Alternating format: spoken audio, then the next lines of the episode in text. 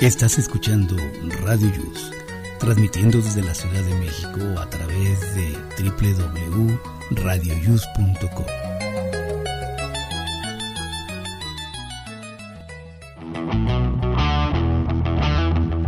Hoy, en Aquí estamos, México. El país en alerta sanitaria. Entérate de las nuevas restricciones. Tú sabes que no soy tímida al menos no intimida. ¿Eres introvertido o extrovertido? Aquí te daremos algunos datos que te pondrán a pensar. Tú sabes que no soy tímida. ¿No sabes mucho de tecnología? Nosotros te llevaremos de la mano.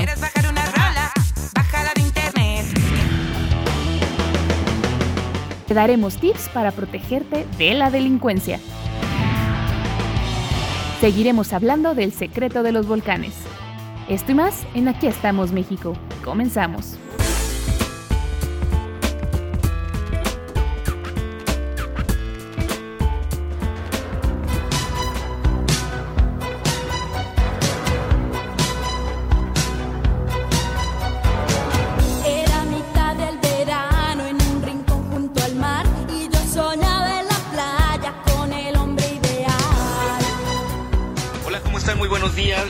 Amigo Jesús y bueno, esta semana les comentaba a mis compañeros que pues amanecí muy descansado, es la ventaja de dormir temprano, siempre me duermo como por ahí de las 4 de la mañana, hoy, eh, bueno, sí, el día de ayer más bien a las 11 de la noche me, me quedé dormido.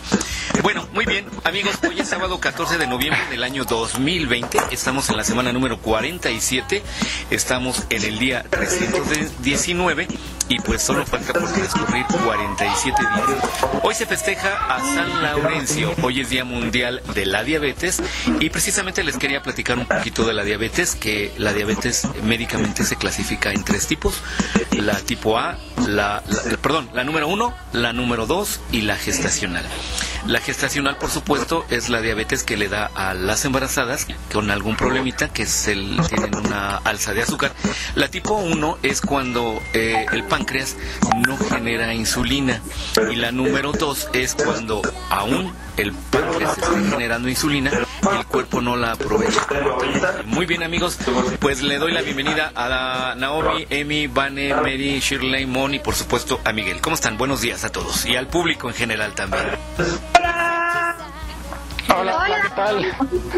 Hola, buenos días. Buen día. Eh, qué bonitas se oyen todas así bien, bien frescas, bien despejadas, ya. Claro, eh, siempre. Este, ahora sí que se, se, escucha que se durmieron temprano. Pues, ¿qué tal? Muy buenos días.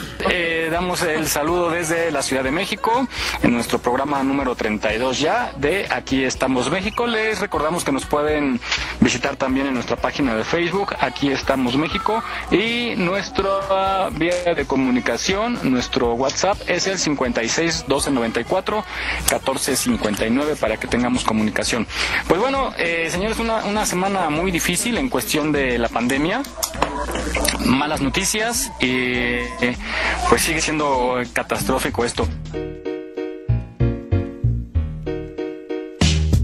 Quédate en tu pinche casa, no estás de vacaciones. No por ser mexicano nos sintamos tan fregones. Ponte a mirar películas comiendo chicharrones.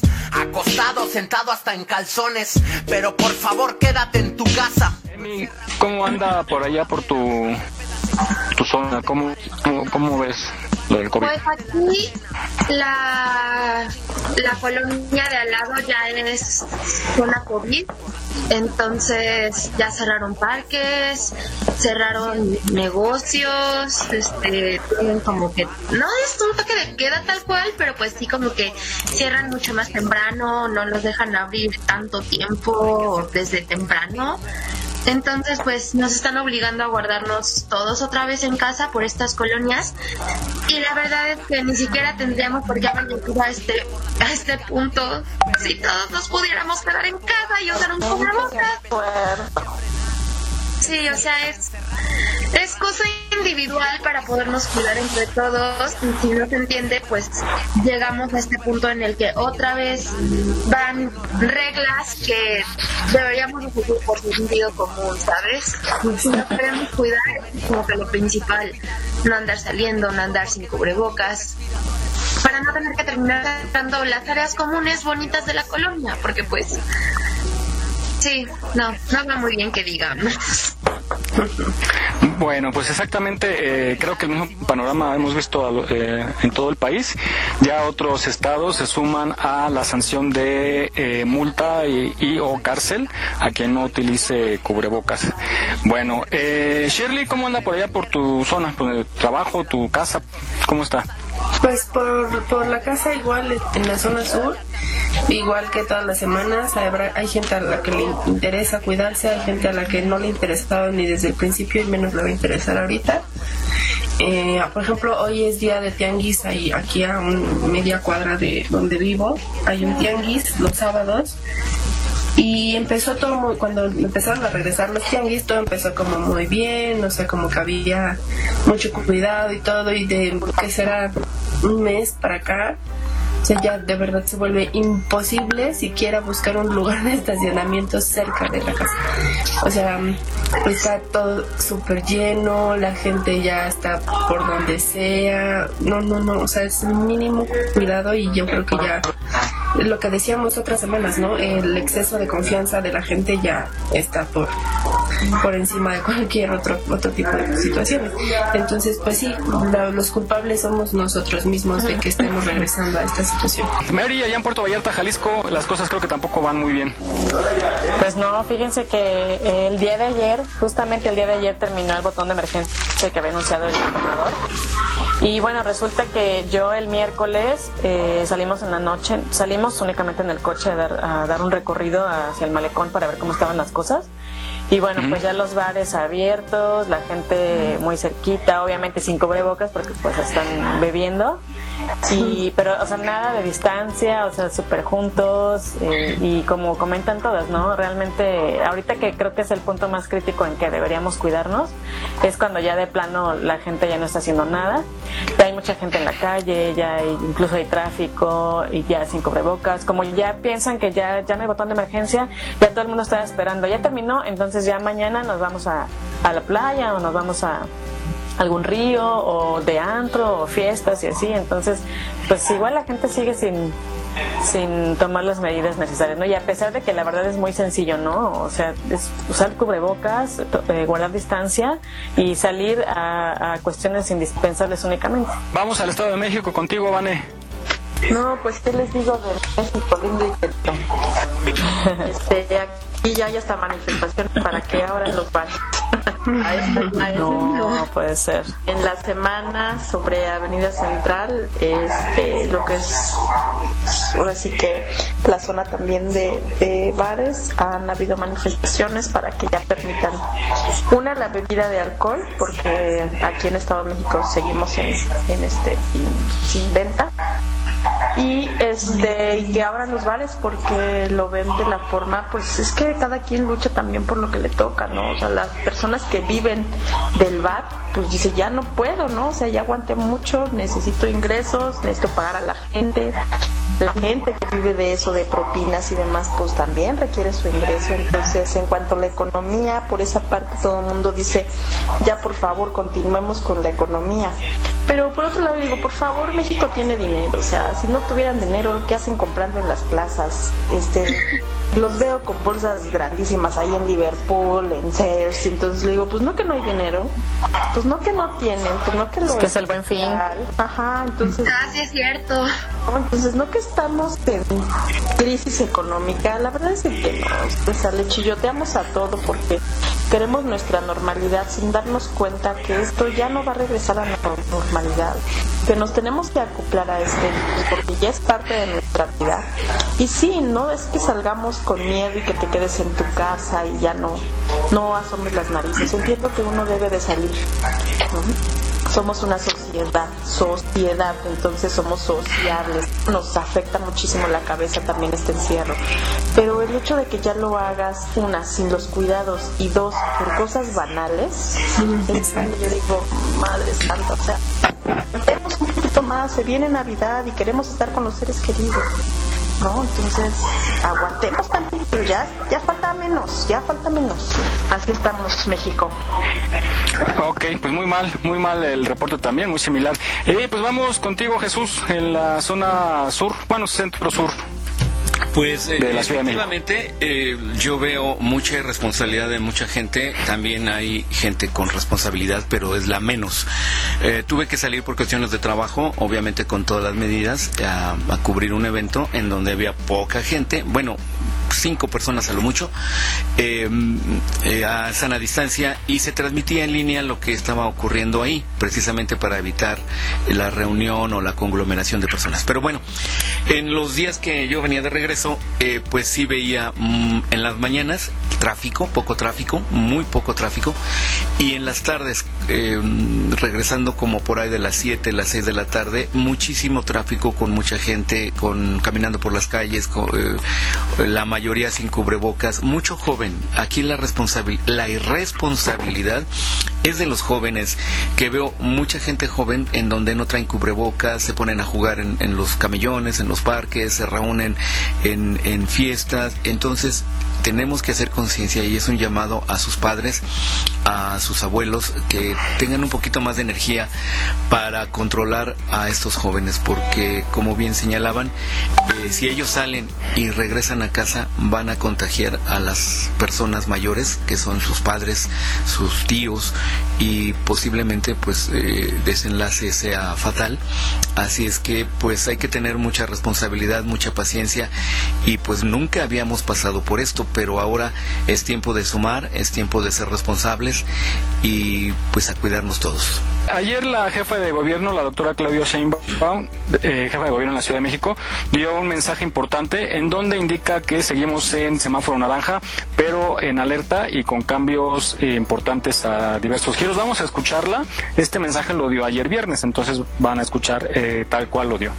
Muy buenas tardes. Hoy es viernes 13 de noviembre y quiero mostrarles la situación de la ciudad frente a la pandemia y por qué estamos en semáforo naranja con alerta.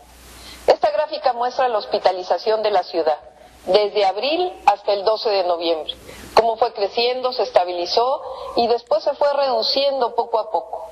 Y lo relevante que quiero mostrarles es el incremento en la última semana, cómo cambió de tendencia. Aquí se muestran las camas con personas que tienen intubación en terapia intensiva, las camas generales y la suma de las dos.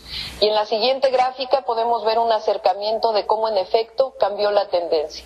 300 camas más ocupadas en la última semana. Aun cuando estamos por debajo del 50% de capacidad hospitalaria, lo relevante precisamente es que cambió la tendencia en el crecimiento. Esto nos pone en una alerta mayor, pues no queremos rebasar la capacidad hospitalaria y tampoco queremos regresar al semáforo rojo. Se ha demostrado en otros países del mundo que el mayor número de contagios ocurre en bares y lugares cerrados donde la gente consume alcohol y se relajan las medidas de sana distancia y uso de cubrebocas. Por lo que decidimos suspender el programa Reabre, que les permitía a los bares abrir como restaurantes hasta nuevo aviso. Y de la misma manera, pedirles a las y los jóvenes, a las familias, que no hagan reuniones de más de 10 personas. Por nuestra parte, el gobierno, a partir de la próxima semana, estará aumentando el número de pruebas en nuevos kioscos que iremos informando dónde van a estar. Recuerda que esto depende de todas y de todos. Aquí todos somos responsables. Hasta ahora hemos salido adelante. Los conmino a que sigamos saliendo adelante. Les recuerdo, cubrebocas, sana distancia y lavado de manos. Yo sé que todos estamos hartos del COVID, pero esto no quiere decir que bajemos la guardia. Protégete y protege a los demás. Muy bien, pues eh, esta noticia, eh, este comunicado, pues eh, lleva, es un llamado a las personas de ser responsables.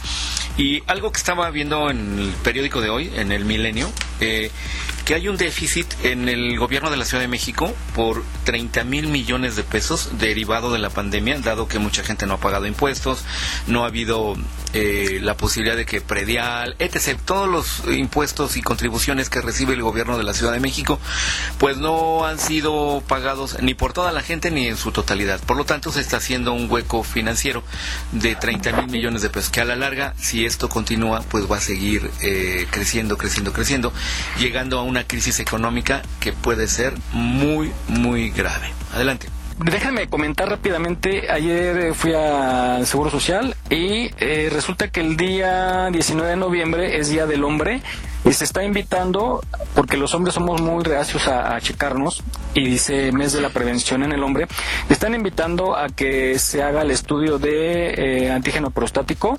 Ahí ese sí es con, tiene que ser derechohabiente, en cualquier clínica del Seguro Social se lo pueden aplicar, pero también están haciendo la invitación a hacerse la vasectomía. Esa sí es gratuita para cualquier persona, sea afiliado o no afiliado al Seguro Social.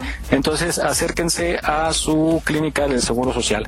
Y también se está vacunando contra la influenza en todas las clínicas del Seguro Social, gratuitamente igual sea o no eh, afiliado. Lo están haciendo, nada más que se agotó, ayer se agotó temprano en la clínica 28, pero el día martes continúan por si quieren asistir, es gratuita, no se necesita ser afiliado para vacunarse contra la influenza. Pues bueno, chicos, vamos a ver si a lo que es el tema de hoy. Vamos al entretenimiento y, y pues vamos a hablar de eh, estas conductas que se llaman asertiva, agresiva o sumisa. ¿Ustedes cómo se consideran? A ver, Emi, ¿tú cómo te consideras de las tres? Mm, una mezcla entre asertiva y tristemente un poco sumisa. Ay, eso es bueno saber. Ay, ¿esa qué, ¿Esa qué, Miguel? Shirley, ay, tú, tu mente cochambrosa. No, yo pues te digo, es bueno saber, ya sabe uno por dónde llegarle. Bueno, a ver, este Shirley. Sí, yo también creo que estoy un poquito en, con, como Emi. Más o menos. Nah, yo creo que más de agresiva. Agresiva y agresiva. bueno. de regañona agresiva. Ya. Mary. Ya te va aumentando de nivel. Pues yo creo que sería una mezcla de las tres, ¿no? En diferentes situaciones. Depende, ¿no? Ajá. Bueno, ¿tú Jesús? Pues yo creo que efectivamente tenemos una mezcla todos de, de las tres y dependiendo y tenemos un dominante que es el que más prevalece de esos tres. Eh, pero también es bien importante saber que en distintas situaciones de con la familia en el trabajo con nuestra pareja eh, somos de distinta manera cada uno de nosotros. ¿por qué? porque el entorno en el cual nos desarrollamos en ese momento pues es diferente. Por lo tanto tenemos que ser diferente. Pero sí efectivamente creo que todos somos una mezcla de los tres con un dominante. Yo creo que soy ¿Yo qué seré? Pues no sé. Pero bueno, bueno. Pues vamos a escuchar. Que lo digas tú de tu persona, pues, porque no sé cómo te. No sé, no es fácil. Sí, tendría que describirlo como que alguien que convive, ¿no? Y, alguien muy cercano, ¿no? Este... Pero, pero, además yo creo que en distintos ámbitos, porque por ejemplo en casa a lo mejor alguien dice, eh, no, aquí sí es agresivo o es así, ¿no? Y a lo mejor en el trabajo o en el ámbito escolar es diferente. Si tienen razón. Vamos a escuchar esta capsulita que nos explica cuál es cada una de ellas. Todos tenemos conductas que pueden ser clasificadas como asertivas, agresivas o sumisas. Dependiendo de cuál de las tres sea la más habitual en nosotros, podremos decir que tenemos un estilo asertivo, agresivo o sumiso. No debemos olvidar que nuestra manera de actuar está muy influenciada por el contexto y por las personas con las que interactuamos. Por un lado, una persona con un estilo inhibido o sumiso, por miedo a ofender, enfadar, molestar, hacer el ridículo, generar conflictos, no se atreve a defender sus objetivos y necesidades no da su opinión ni expresa sus emociones y no es capaz de pedir ayuda. Podríamos decir que respeta a los demás pero no se respeta a sí mismo. A corto plazo consigue no generar conflictos, pero a largo plazo su autoestima se ve dañada y resultan poco atractivos a los demás. Hacen sentir a los otros culpables o superiores. Además, pueden sufrir ansiedad y problemas somáticos. Es muy común alternar este estilo con explosiones de ira descontrolada. En el otro extremo tendríamos el estilo agresivo. Son personas que defienden en exceso sus derechos e intereses, sin tener en cuenta los de los demás. Piensan que si no se comportan de manera agresiva serán excesivamente vulnerables. Los sitúan todos en términos de ganar, perder y se rigen por la ley de dominio-sumisión. O piso o me pisan. Es verdad que a corto plazo consiguen lo que quieren de los demás y se sienten poderosos y fuertes. Nadie se atreve a criticarles de forma directa por miedo. Pero a largo plazo las consecuencias son nefastas. Los demás se alejan o siguen a su lado solo por miedo. Su autoestima baja todavía más y sienten ansiedad y culpabilidad. Por último, el estilo asertivo se caracteriza por buscar la forma de conseguir sus objetivos, sin dejarse llevar por las emociones del momento. Expresa de forma clara y concreta sus deseos y necesidades, siendo siempre respetuosos con los demás. Sabe hacer críticas sin ofender y también recibirlas, decir no, afrontar la hostilidad del otro sin entrar al trapo y también es capaz de identificar sus emociones y expresarlas. ¿Y qué consecuencias tiene el comportamiento asertivo? Suelen conseguir sus objetivos y resuelven conflictos de forma adecuada. Su autoestima se ve fortalecida, resultan atractivos a los demás y consiguen tener y mantener relaciones más profundas y duraderas. Lo bueno de la conducta asertiva es que se puede aprender y entrenar. Aquí estamos, México. Esperamos tus comentarios a nuestro WhatsApp 56 294 1459. 56 294 1459. Continuamos. Muy bien amigos, estamos aquí de regreso, estamos oyendo esto de la conducta asertiva, agresiva y sumisa. Y bueno, continuamos. Adelante, chicos. Pues así es, yo creo que sí coincidimos todos que eh, depende del lugar donde estemos, nos, nos comportamos de alguna manera o somos de alguna forma, ¿no? Y también depende como el momento, cómo, cómo estemos, en qué momento sentimental también, ¿no? Y, y de pronto, este, pues sacamos como lo que llevamos dentro realmente. Vamos ahora rápidamente a escuchar ahora lo que son los introvertidos y los extrovertidos, porque también tenemos un poquito de ello. Hoy vamos a hablar sobre las diferencias entre personas introvertidas y extrovertidas. Tal vez quieres tener más claridad sobre este tema, ya que son personalidades tan diferentes que seguramente tienes algunas dudas en tu cabeza. Para una corta definición, los introvertidos están más concentrados en su mundo interior, analizando y jugando con sus ideas, pensamientos y sentimientos. Y al contrario, los extrovertidos están más concentrados en el mundo exterior y la interacción con el mismo. Intentan estar más al pendiente de lo que pasa en su entorno. La gran mayoría de las personas no es 100% introvertida o extrovertida, sino una combinación en la cual una de las dos es más predominante. Igualmente existen personas ambivertidas, que tienen una mezcla bien equilibrada entre las cualidades de un extrovertido e introvertido. Si no puedes decidir si eres un introvertido o extrovertido, puede que sea porque en realidad eres un ambivertido. Se estima que de un 30 a 40% de la población son introvertidos. Sin embargo, hay países que por las normas y costumbres sociales son más agradables para vivir siendo introvertido, como por ejemplo Finlandia y Japón, y otros países como Estados Unidos o ciudades grandes como Nueva York tienen costumbres sociales que son más atractivas para vivir siendo extrovertido y atraen a más personas extrovertidas. Los prejuicios de los extrovertidos es que son muy superficiales, no pueden estar tranquilos y pueden ser muy ruidosos, pero solo son prejuicios. Y el prejuicio más grande de los introvertidos es que pasan encerrados en su habitación solo escuchando música o pasando el tiempo en internet y exageradamente ni pueden decir hola a otras personas. Pero esta última característica describe más a una persona tímida, que no es lo mismo como una persona introvertida. Son conceptos diferentes. Es difícil conocer más profundamente a un introvertido ya que les gusta mucho su privacidad. Los extrovertidos son más sociables, fácilmente pueden iniciar conversaciones aún con desconocidos, por lo cual son más fáciles de conocer. Los introvertidos son más independientes del mundo exterior, a diferencia de los extrovertidos que son más dependientes. En Internet puedes encontrar muchos tests para saber si eres introvertido o extrovertido. Y ninguna de las dos es mejor que la otra, solo que cada personalidad tiene sus debilidades y fortalezas. El mundo necesita a los introvertidos y extrovertidos. Tener a los dos es un buen equilibrio. No olvides seguirnos en nuestra página en Facebook. Aquí estamos, México.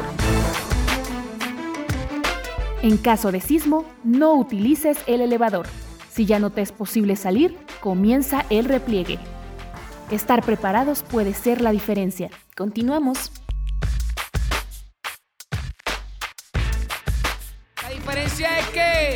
Esto va certificado por la RIA. Hayes. Fino como Hayes. Súbeme el volumen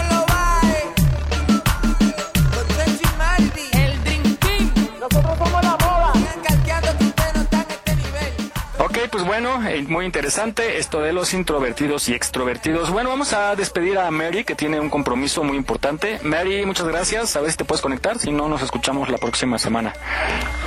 Claro que sí, fíjense que les quiero comentar, estoy muy emocionada porque me invitaron a ser moderadora eh, de un foro de administración con enfoque en aduanas por parte del Centro Universitario de Desarrollo Vanguardista de Chetumal.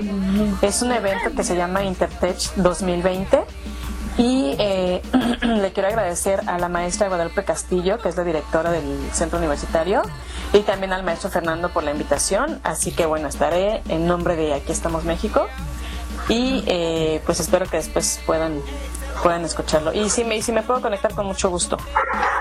Claro que sí, te portas bien. ¿Eh? Claro que sí, gracias a todos. Cuando saludes al público, cuando saludes al público. Mary, cuando saludes al público de ahí, bueno, suerte, ya, no te entretengo más, suerte. No la malaconsejes porque uh, donde que le encanta portarse mal no van a volver a invitar, Jesús. ¿Sí entendiste? Oye, excelente, suerte. Pero les voy a mandar saludos. Muchas gracias. Nos vemos, nos escuchamos dentro de ocho días y también quiero felicitar a mi esposo porque mañana es su cumpleaños. Otra vez. ah, Cada año, El año pasado. ¿Ya le gustó? Cuídense mucho. Gracias. Bueno, muchas felicidades. Que estén muy bien. Ahí nos lo saludas. Éxito. Bye. Gracias. Cuídate. Bye. Gracias, bye.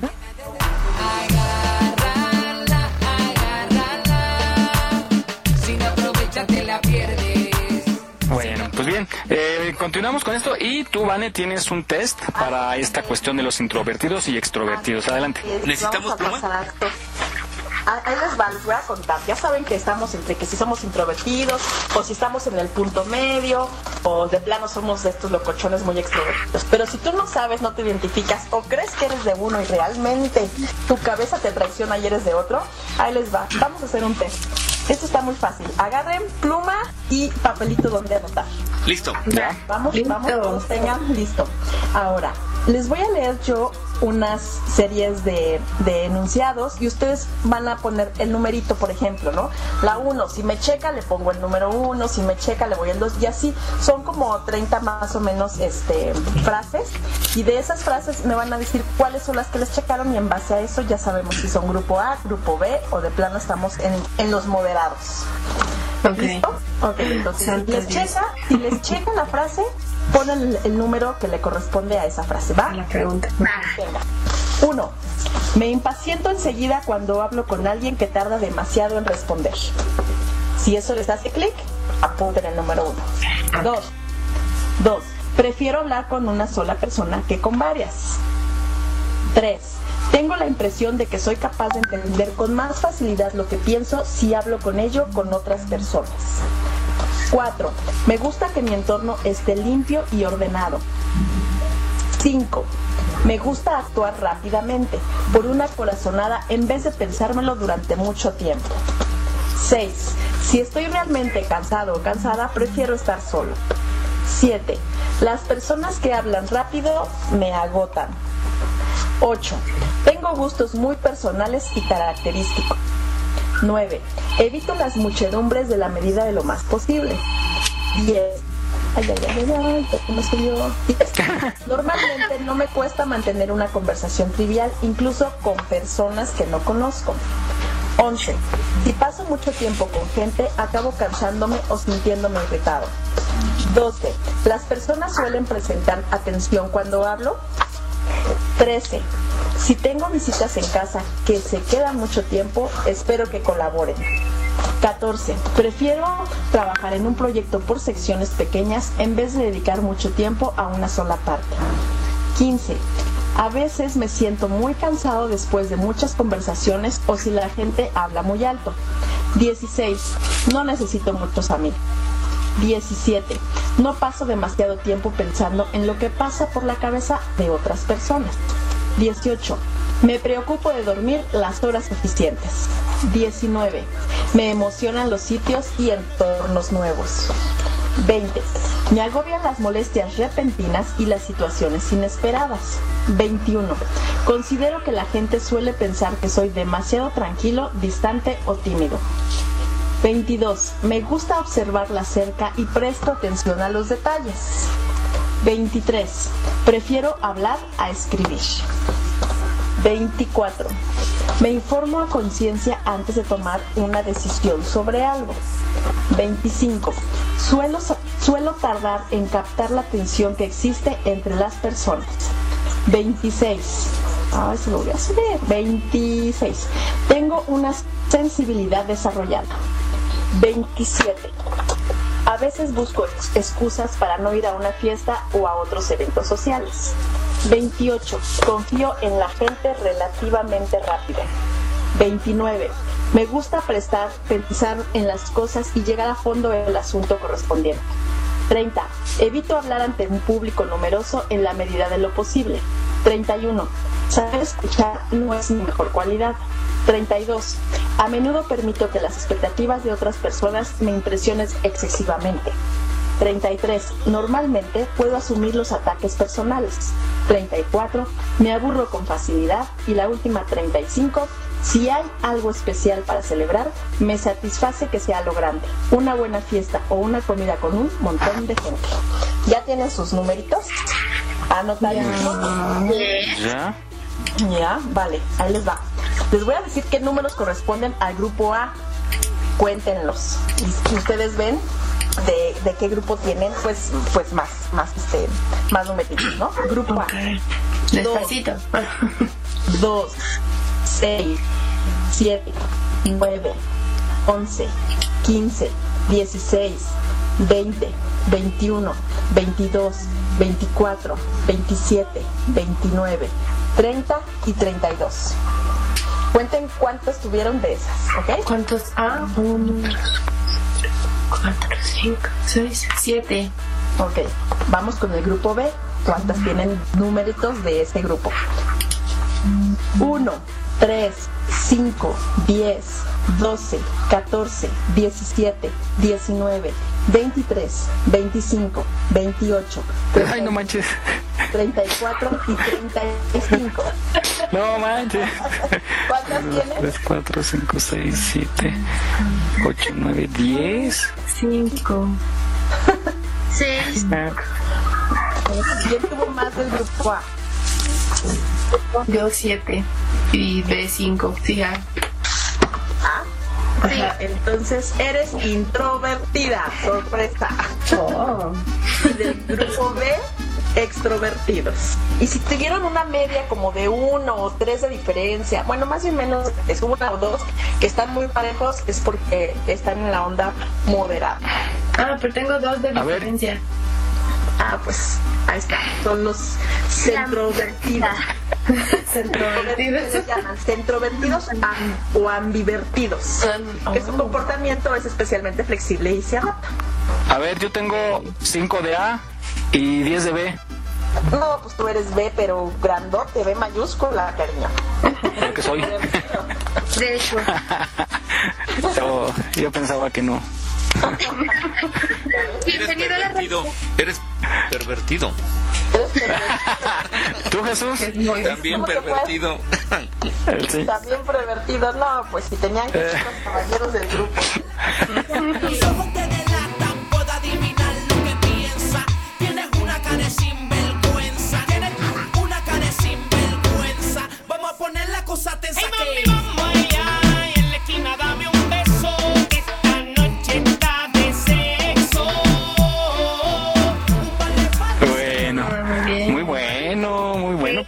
despacito porque que ya tantas veces ya no podía yo escribir. Bueno, y no manches, yo sí, espérame. Ya no me concentraba igual. Muy bien, muy bueno, muy bueno. Ok, pues bueno, ahora vamos con, con Lizzie, porque hay, hay esta cuestión, ahora vamos con la cuestión de la, de la sumisión, ¿no?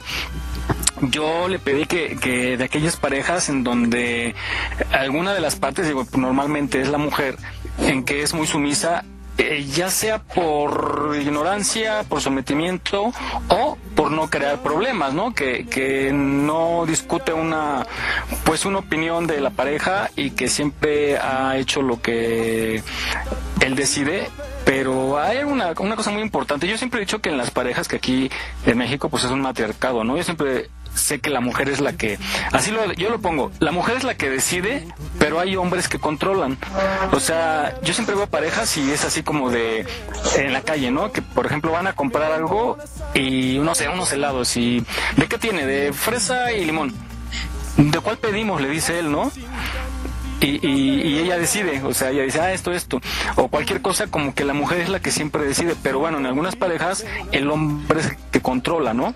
El que a fin de cuentas dice qué se hace, aunque ella decida, pero él dice qué se hace y cómo se hace, ¿no? Y eso es algo muy grave porque puede llegar a, extremos muy peligrosos. Vamos a escuchar con Lizzie qué pasa cuando hay una pareja de, con esta característica. Tú sabes que no soy tímida, al menos no excelente día. Como cada semana, un gusto estar con ustedes tratando diversas temáticas. Y bueno, en cuanto al tema del día de hoy, creo que ha quedado claro que la introversión eh, tiene que ver con la personalidad y la timidez es algo aprendido que se va reforzando a partir de creencias y experiencias. Sobre todo, bueno, cuando hay exposición a situaciones incómodas o vergonzosas. Una vez claro esto, me gustaría eh, ahora aterrizar esto en una relación de pareja. Se cree que las personas sumisas o quien se somete en la pareja, pues puede tener una tendencia a ser tímido o a ser introvertido, cuando en realidad eso es un gran mito. Hay personas que pueden ser extrovertidas y sin embargo pueden llegar a ser sumisas. Hay personas que pueden no tener ningún rasgo de timidez y pueden ser personas sumisas. Me.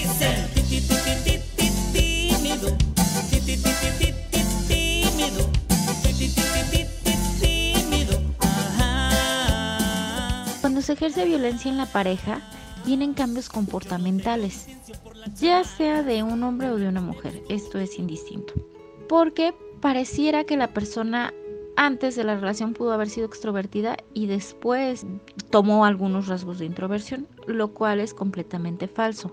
Se cambian comportamientos probablemente por el miedo que se tiene ante eh, la pareja y por la presión que ésta ejerce para ese cambio. Sin embargo, no quiere decir que la persona haya cambiado su personalidad.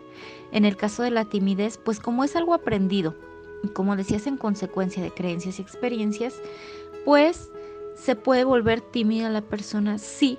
¿Por qué? Porque está predispuesta a hacerlo de acuerdo a la presión que está teniendo por la pareja, muchas veces porque esta violencia también se ejerce de manera psicológica y hace que la persona sienta mucha inseguridad de lo que piensa, de lo que cree, de lo que hace o simplemente del cómo se ve y eso causa que las relaciones o las interacciones sociales se vayan deteriorando. Mírame, sé que te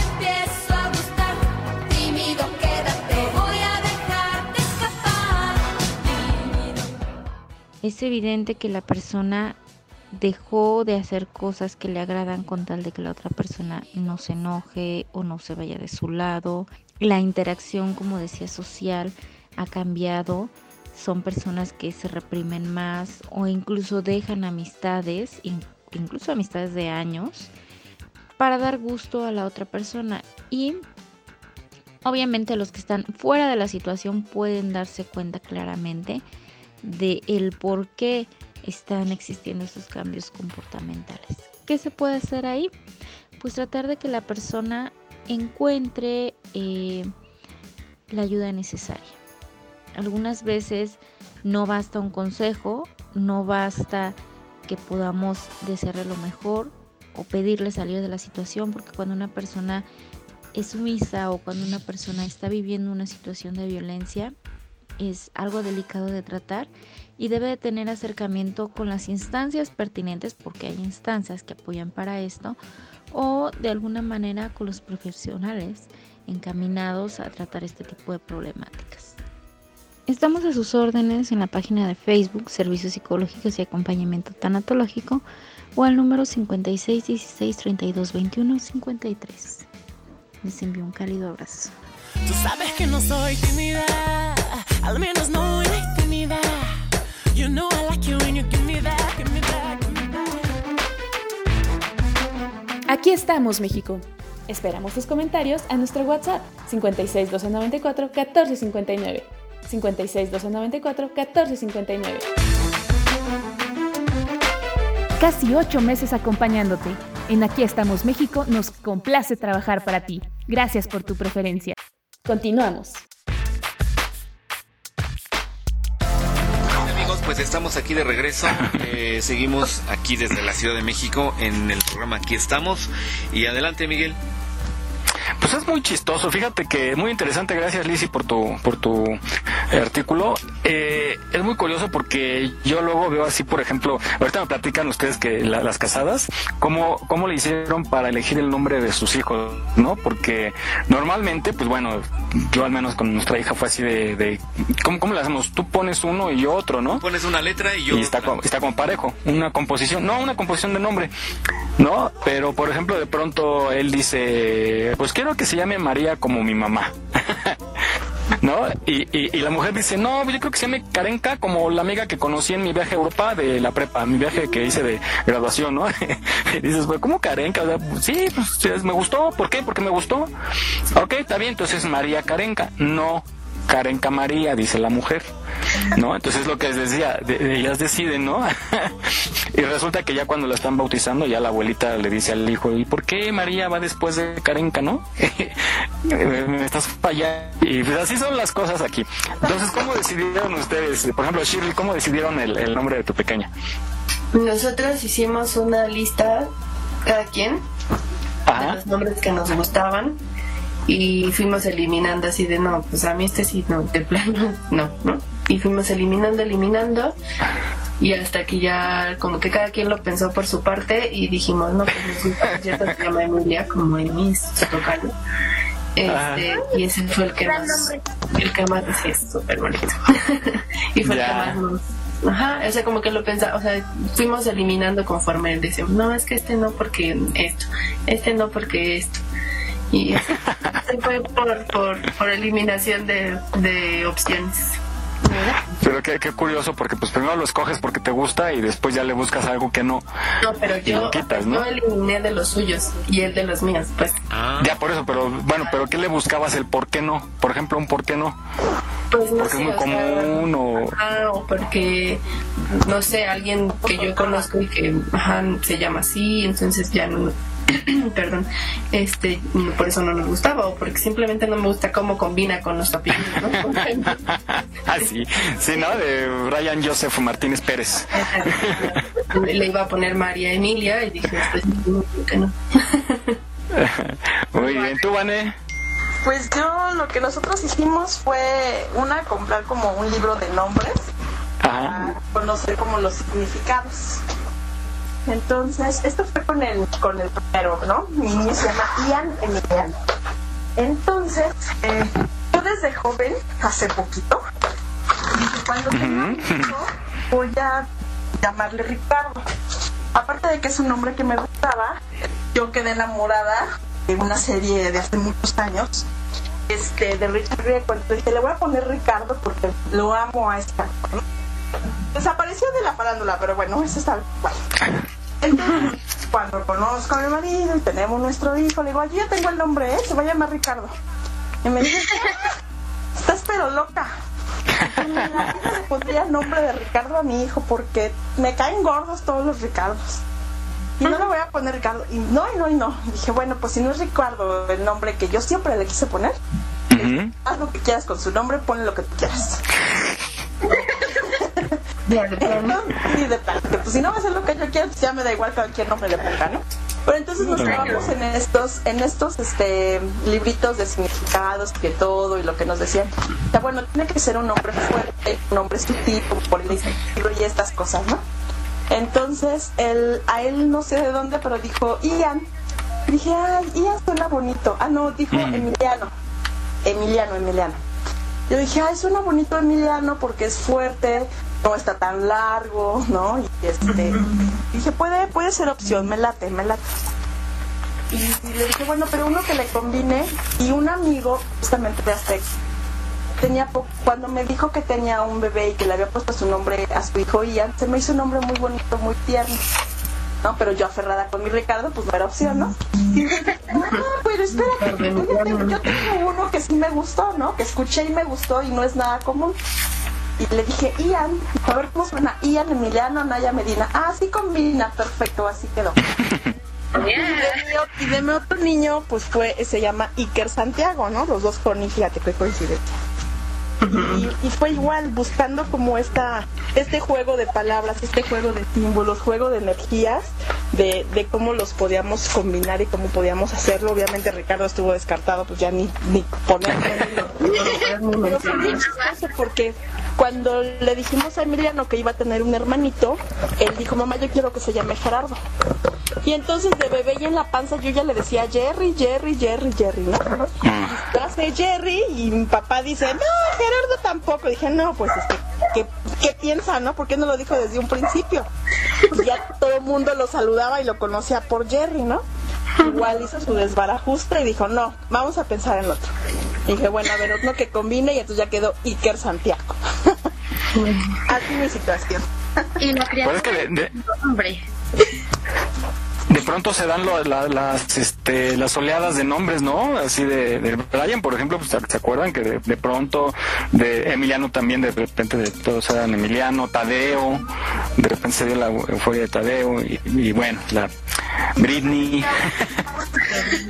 A ninguno yo había escuchado que se llamaba Ian y Emiliano, ¿no?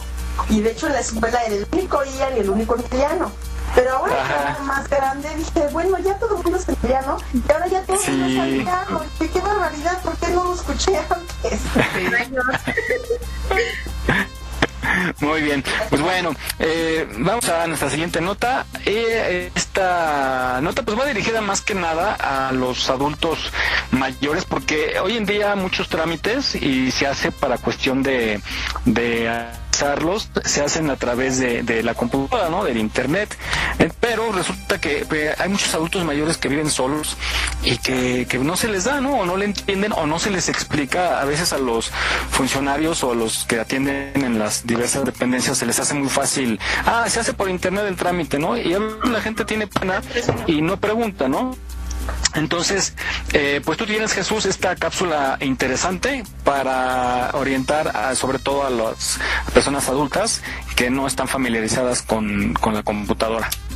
Sí, efectivamente, pues eh, ese ha sido un, gran problema en mucha gente que les llaman analfabetas informáticos, que por cuestiones de la edad o por cuestiones de, que no han tenido el acercamiento hacia este mundo de la informática, pues se les complica el, usar eh, redes sociales, un teléfono inteligente, eh, en la computadora generar un correo y revisarlo. Entonces, em, pues yo creo que me voy a abocar en unos programas, bueno, a partir del programa de hoy a, hablar un poquito más de estas em, características y, modos de comunicación como el WhatsApp, el, correo electrónico, el Facebook, que definitivamente son útiles y bueno, vamos a escuchar con esta primera parte o esta primera mm, eh, aportación el cómo generar un correo electrónico y pues esperando que sea de toda su utilidad. ¿Sabes cómo usar el correo electrónico? Es como usar el servicio postal, donde puedes enviar y recibir mensajes de correo. La única diferencia es que lo haces a través de un computador conectado a Internet. Cuando abres una cuenta de correo electrónico, es como si tuvieras un casillero en una compañía de servicio postal. Solo que ahora dicho servicio lo ofrecen famosas empresas en Internet, como Google, Yahoo o MSN, y es completamente gratis. Cuando envías un correo electrónico o email, los mensajes son depositados en el casillero de la persona a la que lo envías. Estos casilleros se encuentran dentro de enormes edificios virtuales que en Internet son llamados servidores de correo y pertenecen a alguna de las mencionadas empresas de Internet. Imagina que en estos edificios trabajan eficientes carteros que se encargan de verificar en tu casillero qué mensajes quieres enviar para depositarlos donde correspondan y asimismo dejar los que te han llegado. A diferencia del correo postal, en la mensajería electrónica los carteros llevan tu mensaje en cuestión de segundos a su destino, sin importar en qué parte del mundo se encuentre, por lo que la entrega es casi instantánea y lo mejor, completamente gratuita. Veamos el caso de Julio, que está usando su cuenta de correo electrónico julio.gmail.com para enviar un mensaje a Lucía, cuya dirección es lucia.gmail.com. Como ambas direcciones tienen la misma terminación, quiere decir que se entregará dentro del mismo servidor o edificio de correo. A esto se le llama entrega local. Pero, ¿qué pasaría si la dirección del correo electrónico de Lucía fuera lucia.yahoo.com? Muy fácil. Significa que los carteros del edificio gmail.com se pondrán en contacto con los del edificio yahoo.com para que el mensaje sea entregado a Lucía como corresponde. De cualquier modo, este proceso demora apenas unos segundos, y tanto Julio como Lucía podrán comunicarse sin problemas, incluso si se encuentran en diferentes partes del mundo. Así es como funciona el correo electrónico. Anímate a crear una cuenta para ti y disfruta de las bondades que te ofrece esta herramienta. Aquí estamos, México. Esperamos tus comentarios a nuestro WhatsApp 56 294 1459. 56 294 1459. Continuamos. Eh, seguimos adelante. Adelante, Miguel. Ok, pues muy, muy importante, muy interesante, eh, sobre todo para la gente que, que, pues hay gente también que no, no le interesa, hay gente no tan grande que no le interesa la tecnología, incluso traen un teléfono de los viejitos, dicen con que hable y, me escuchen, con eso le, le es suficiente, pero hoy en día tantos eh, trámites que se pueden pagar, ¿no? Eh, que en línea y rapidísimo, este, teniendo un buen control y un buen manejo. Incluso ya en la tiendita ya se paga con el famoso código QR y se pueden hacer transacciones y nos facilita la vida. Y sobre todo ahorita en tiempos de pandemia, ¿no? Que se está promoviendo el uso del código Q para pagar en las tienditas y en todos los centros comerciales. Eh, ustedes chicas sí le, eh, eh, bueno, ustedes son jóvenes, ustedes este nacieron prácticamente con la tecnología, yo creo. sí, sí, no tienen problema, ¿verdad? ¿Qué?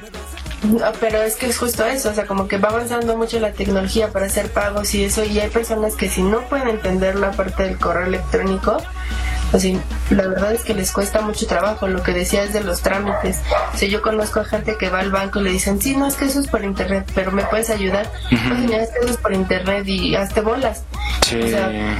O sea, la verdad es que, y, y, sí, está muy padre que puedas pagar con código QR y todo eso, pero hay gente que no sabe, con trabajo abre o sea, de verdad solo manda mensajes en su celular, o, ya, o hace llamadas y con trabajos manda mensajes. Exacto, sí, es bien complicado, muy triste además porque no hay disposición, ¿verdad? O sea, esa actitud que tiene luego la gente de, no ayudar. Y también es riesgoso, como lo comentaba Jesús fuera del aire, de, de, recibir ayuda, ¿no? Y también me ha tocado eso, Jesús, que comentabas, de escuchar a gente grande que pide ayuda y pues si bien le va y le toca a una persona de confianza o, que actúe de bien, que le ayude a hacer sus, sus trámites, pero muchas veces comparten sus, todas sus claves, ¿no? Y este pues ese es el riesgo que hay. Pero pues hay cosas que totalmente se hacen por internet hoy en día. Entonces, pues bueno, si me están escuchando y no le entienden muy bien, pídanle asesoría a algún sobrino, alguna sobrina, que son los que están ahorita bien pilas con esta de la tecnología, y con gusto les van a ayudar y les van a enseñar. Y ya luego cuando los, eh, por ejemplo, ahorita en la pandemia, pues cuántos viejitos no están, son expertos en el TikTok, ¿no? y en la postproducción de videos, caray, que envidia, porque se han hecho unos maestros. Pero sí, acérquense a, a los jóvenes, a los niños, para que los auxilien. Y, está- y también pues sería bueno que, que se hicieran talleres, ¿no, Jesús? Para que comentabas para, para poder orientar a estas personas. Sí, así es. Para llevarlos de la mano. Talleres en línea y videos, así como paso por paso, qué es lo que debes de hacer. E incluso si quieren alguna asesoría telefónica, este, pues que puedan llamar a algún número y pues llevarlos de la mano, porque es, es, se siente impotencia. He visto la cara de desesperación de, personas mayores que van al, cajero automático del banco y no saben ingresar el, el SUNIP, etc., ¿no? Y, como tú decías, Miguel, si se encuentran con alguien con honestidad, pues bueno, los va a ayudar y hasta ahí, ¿no? Pero alguien con mala intención, pues les va a hacer un- una pena que les vacíen o les quiten dinero. Sí, pues qué delicado. Tengan mucho cuidado.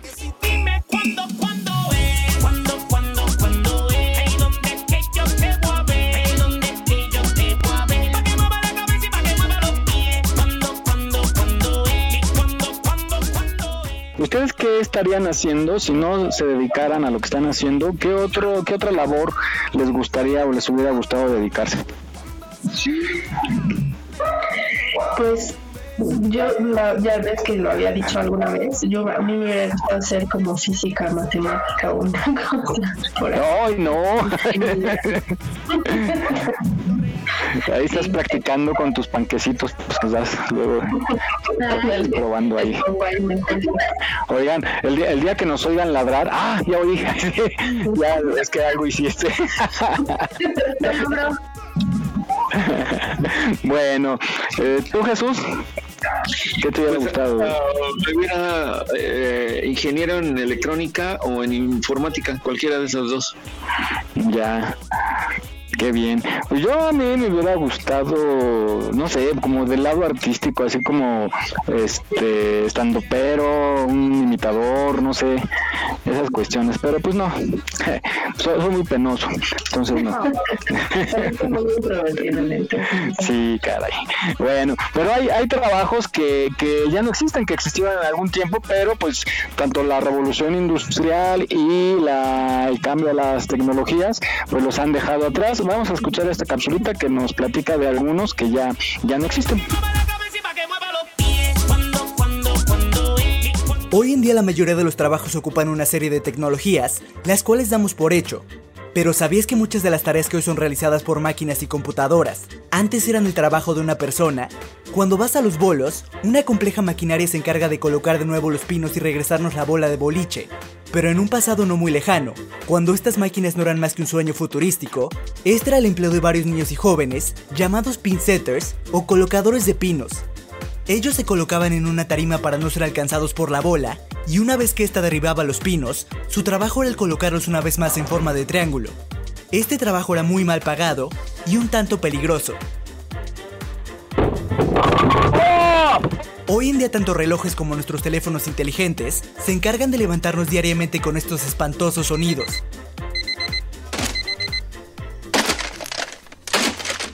Pero, ¿cómo le hacía la gente del pasado para no llegar tarde a sus empleos?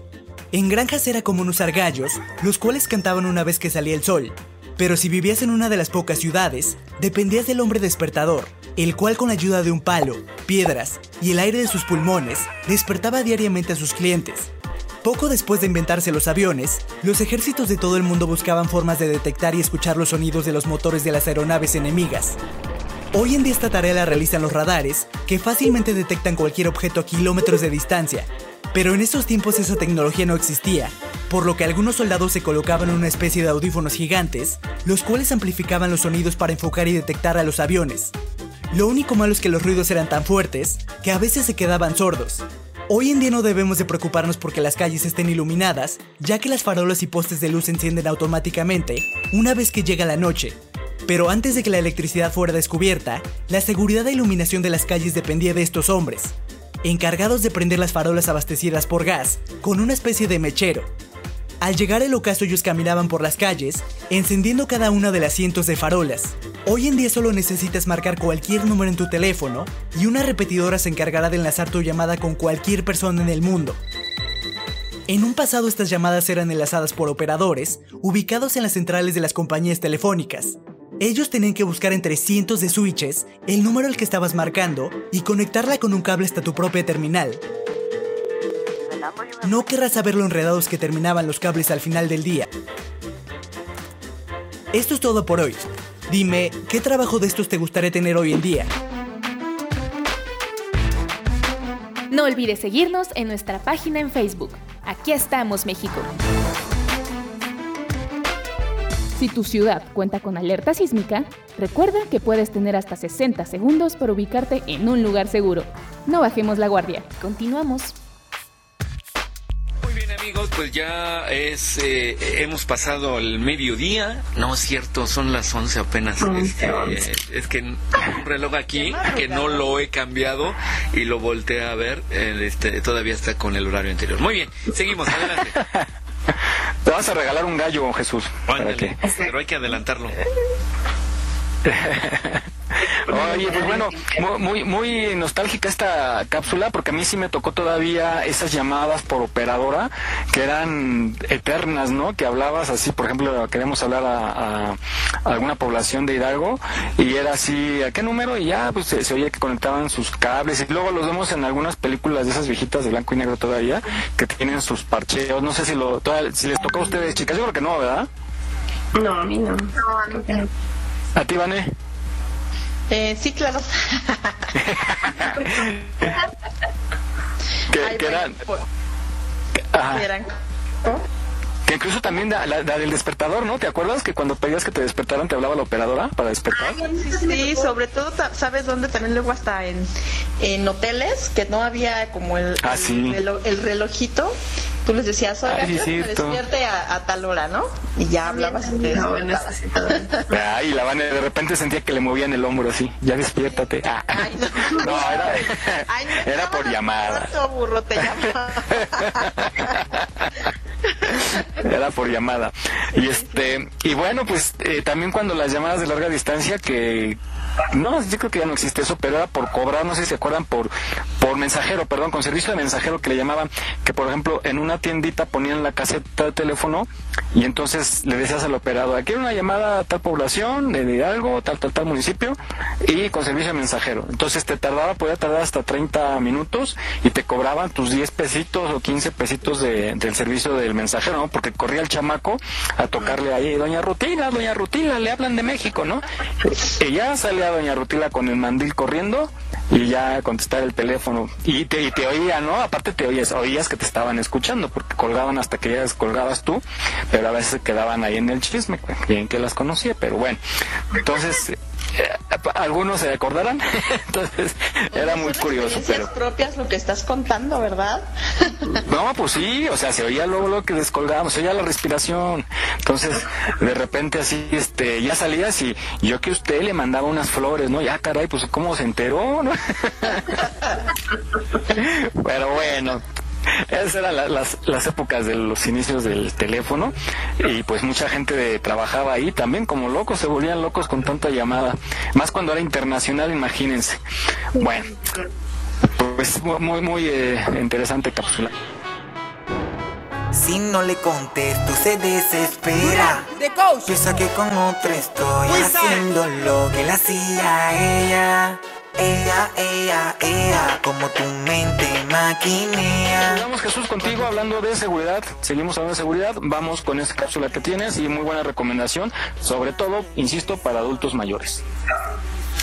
Pues sí, eh, y ahorita en esta temporada, ya el mes que viene vamos a estar en diciembre y pues mucha gente recibe que la tanda, que recibe el aguinaldo, eh, algunos bonos de fin de año y entonces pues obviamente se los depositan en una cuenta del banco, ¿no? Y a la hora de eh, acudir a retirar del banco pues se pueden encontrar con muchos peligros, ¿no? Este, desde el secuestro express, el que el cajero esté eh, con alguna maña ahí para la como la que vamos a escuchar ahorita o que esté alguna persona y te distraiga, ¿no? Te, oiga, se le cayó tal papel y uno voltea y mientras el otro le quita a uno la, la cuestión. Pero bueno, Esta, esta cápsula pues tiende a um, que tomen precauciones y otra recomendación, cuando estén en el cajero haciendo su operación, no le hagan caso a nadie. Este, si ven un papel y les dicen que se les cayó un billete, písenlo con el pie, obviamente.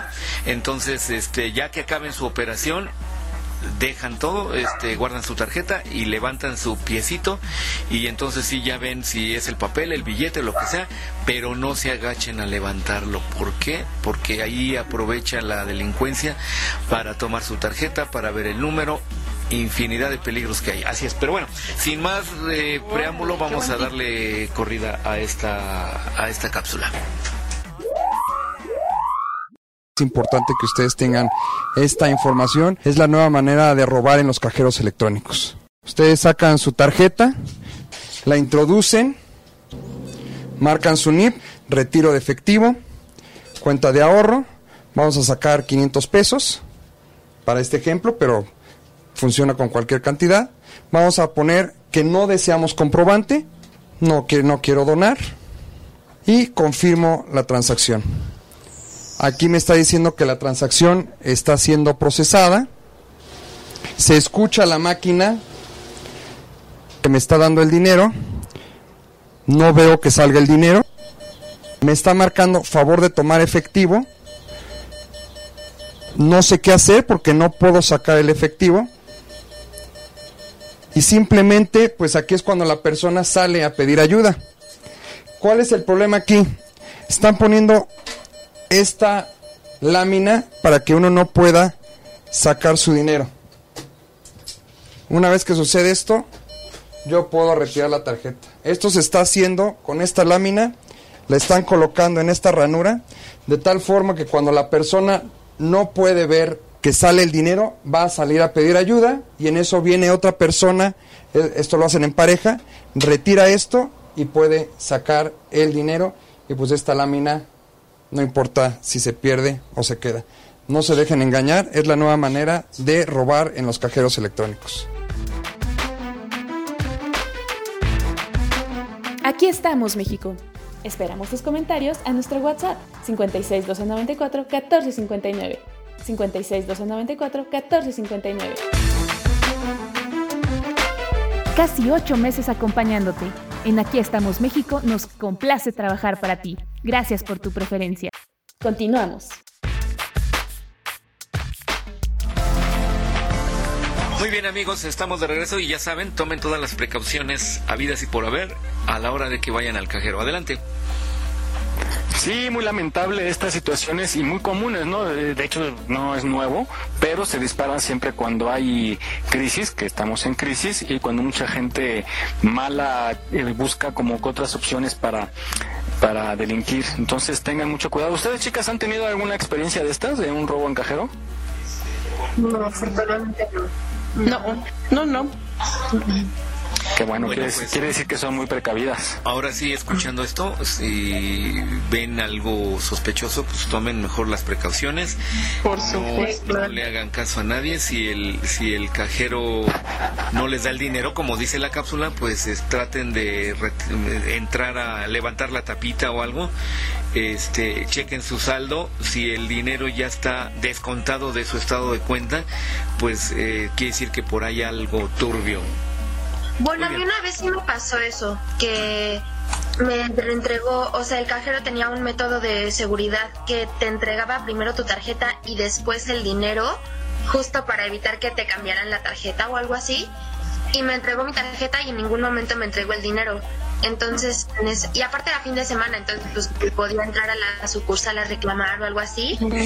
Pero pues, o sea, quién sabe si fue falla automática, si el cajero estaba truqueado justo para este tipo de robos, pero me lograron regresar mi dinero así completito como una semana después, entonces no pasó mayores.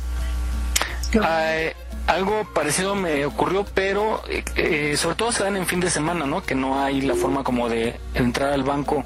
Sí, exacto. Eh, entonces estuvo muy curioso porque estaba un tipo afuera, así como tipo técnico, ¿no? Con su chalequito y un gafete y, pues estaba ahí afuera. Entonces ya a mí, a mí desde que veo a alguien afuera, aparentemente como esperando a alguien, ya me da mucha desconfianza, ¿no? Entonces meto la tarjeta le pongo la cantidad y se queda aparentemente girando el, rodillo. Se veía el billete pero no salía. Estaba como atorado. Entonces quise meter la mano pero no llegaba y no alcanzaba a sacar y luego esa cosa pues, se llega a cerrar y dije no me voy a lastimar. Pero yo lo que hice fue que empecé a grabar empecé a grabar todo lo que estaba pasando, la pantalla, que todavía estaba en sesión, y cómo estaba trabajando eso, y que se veía el dinero pero no salía. Entonces, eh, total que se cierra el dispositivo, me, cierra la operación y me marca como entregado el dinero, que eran tres mil pesos.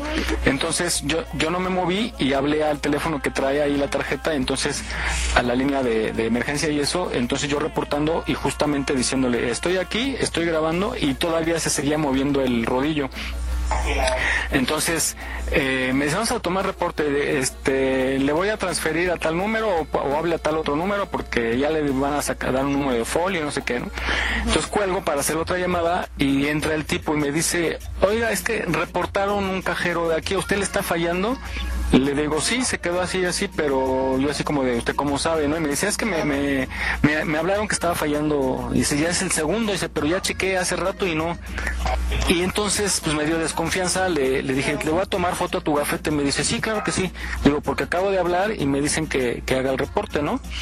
Pero ese cajero, fíjese que también ahí hay como que complicidad, siento yo, de los del banco, porque ese cajero falla mucho y normalmente retiene mucho el dinero son tres cajeros que hay de multicaja y los otros de retiro normal. Entonces, eh, yo ya lo había reportado y todo, y de hecho un día antes me tocó ver un caso de 100 pesos que se atoraron ahí, pero bueno, yo la regué por volver a usar ese cajero. Y entonces eh, el tipo este me dice, sí, no, está bien, pero yo creo él esperaba que yo me saliera de mi fuera para él entrar. Y entonces hablo al otro número, hago el reporte otra vez, me dan un folio y le digo, oiga, incluso aquí hay unas personas que se llama tal, tal, tal, y trae un gafete y dice que es de, de soporte. Y me dice, no, dice, nadie tiene que hacer en fin de semana y, mucho menos gente de mantenimiento sí llega a ir por una falla de, luz o algo así. Dice, pero nadie tiene, tiene injerencia sobre los cajeros, ¿no? Y le digo, no, pues él me dice que lo reportaron y cuando volteo ya no estaba el tipo.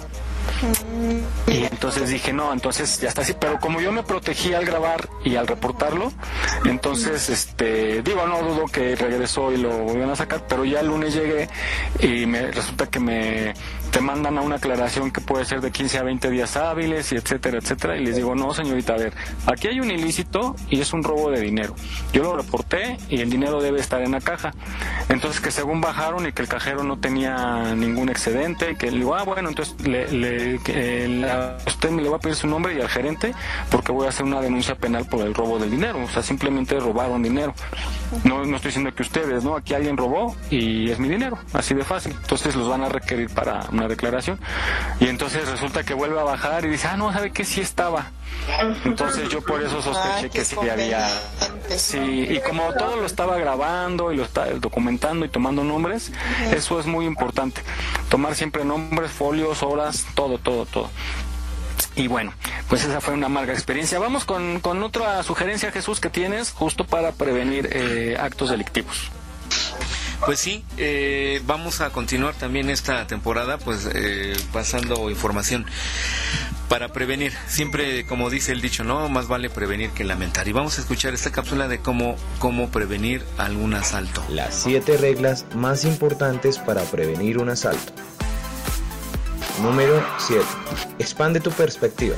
Los asaltantes buscan el factor sorpresa para atacar. El error común de muchos es centrar su atención y olvidar quién lo rodea. Siempre procura estar atento, pues todos tenemos una vista periférica con una perspectiva de 180 grados. Número 6. Desconfía de todos. En ocasiones el asaltante quiere ganar tu confianza para luego atacar, usándolo también para distraer tu atención. El error de muchos es confiar demasiado perdiendo la perspectiva de su entorno. Siempre recuerda que no todo lo que brilla es oro y puede que te estén poniendo una carnada. Número 5. Evalúa tu entorno. Los asaltantes buscan acorralarte y si no sabes por dónde pisas, estarás atrapado. El error de muchos es creer que nunca les pasará nada. Esto te hace más propenso a un ataque. Siempre evalúa tu entorno, sus rutas de escape y los posibles peligros. Número 4. Saluda a un desconocido. Muchos criminales buscan atacar cuando estás solo, pues de esta manera eres más débil. El error de muchos es el exceso de confianza, pues esto te hace perder las posibilidades para impedir un asalto. Cuando te sientas amenazado, entra en una tienda, habla con un desconocido y salúdalo como si fuera tu mejor amigo. Recuerda, seguro mató a confianza. Número 3. No te creas un héroe. Muchos criminales no vienen solos. Esto es con el fin de rodear a la víctima y esconder sus armas. El error de muchos es creer que un ladrón anda solo y si le ganas a uno puede que vengan más por ti. En ocasiones es mejor prevenir que enfrentar, pues no sabes si te enfrentas a un ejército. Más vale un cobarde vivo que un valiente muerto. Número 2. Guarda el celular. Los asaltantes clasifican a sus víctimas por sus pertenencias, y si tienes el celular a la vista te hace una presa fácil. El error de muchos es creer que el celular es su mundo, olvidando todo a su alrededor, haciendo de ti el mejor candidato para un robo. No uses el celular en lugares públicos. Número 1. Entrena artes marciales. Muchos asaltantes creen tener el poder, pero cuando se ven amenazados huyen, o porque cuando gritan cójanlo, corren. El error de muchos es creer que las artes marciales son inútiles, aún sabiendo que son un sistema diseñado para la guerra. Si entrenas artes marciales, tendrás el factor sorpresa a tu favor. No olvides seguirnos en nuestra página en Facebook. Aquí estamos, México. En caso de sismo, no utilices el elevador. Si ya no te es posible salir, comienza el repliegue. Estar preparados puede ser la diferencia. Continuamos. Muy bien amigos, pues ya estamos aquí de regreso. Eh, esta semana, ah, esta semana, este mes y este fin de año hay que cuidarse extremadamente. La cosa está muy peligrosa. Ah, el dinero pues escasea por falta de trabajo, por la pandemia, por mil cosas. Y pues hay mucha gente que abusa de los demás. Entonces, a cuidarnos. Sí, caray, se vuelve de pronto la, tierra de nadie. Bueno, pues vamos justamente eh, tratando el tema de cuidarse. Vamos con una propuesta que tiene Shirley, justo para los que están en casa, que tengan una muy buena opción de entretenimiento y que tú entrevistaste a alguien tan importante. Así es, esta semana les traje teatro virtual, completamente virtual. Es una compañía que se llama Sensorama y la obra se llama Coincidencias. Es un proyecto donde que tiene que ver con las sensaciones y el cuerpo y la y la cercanía con la gente. Está interesante justamente por eso, porque es sensaciones de una manera virtual. Son, eh, bueno, que les cuente, eh, es, entrevisté al director de la obra y escúchenlo porque está bien, bien padre. Hola amigos de Aquí estamos México. Hoy me encuentro con Demian Lerma. Él es director de una compañía muy especial.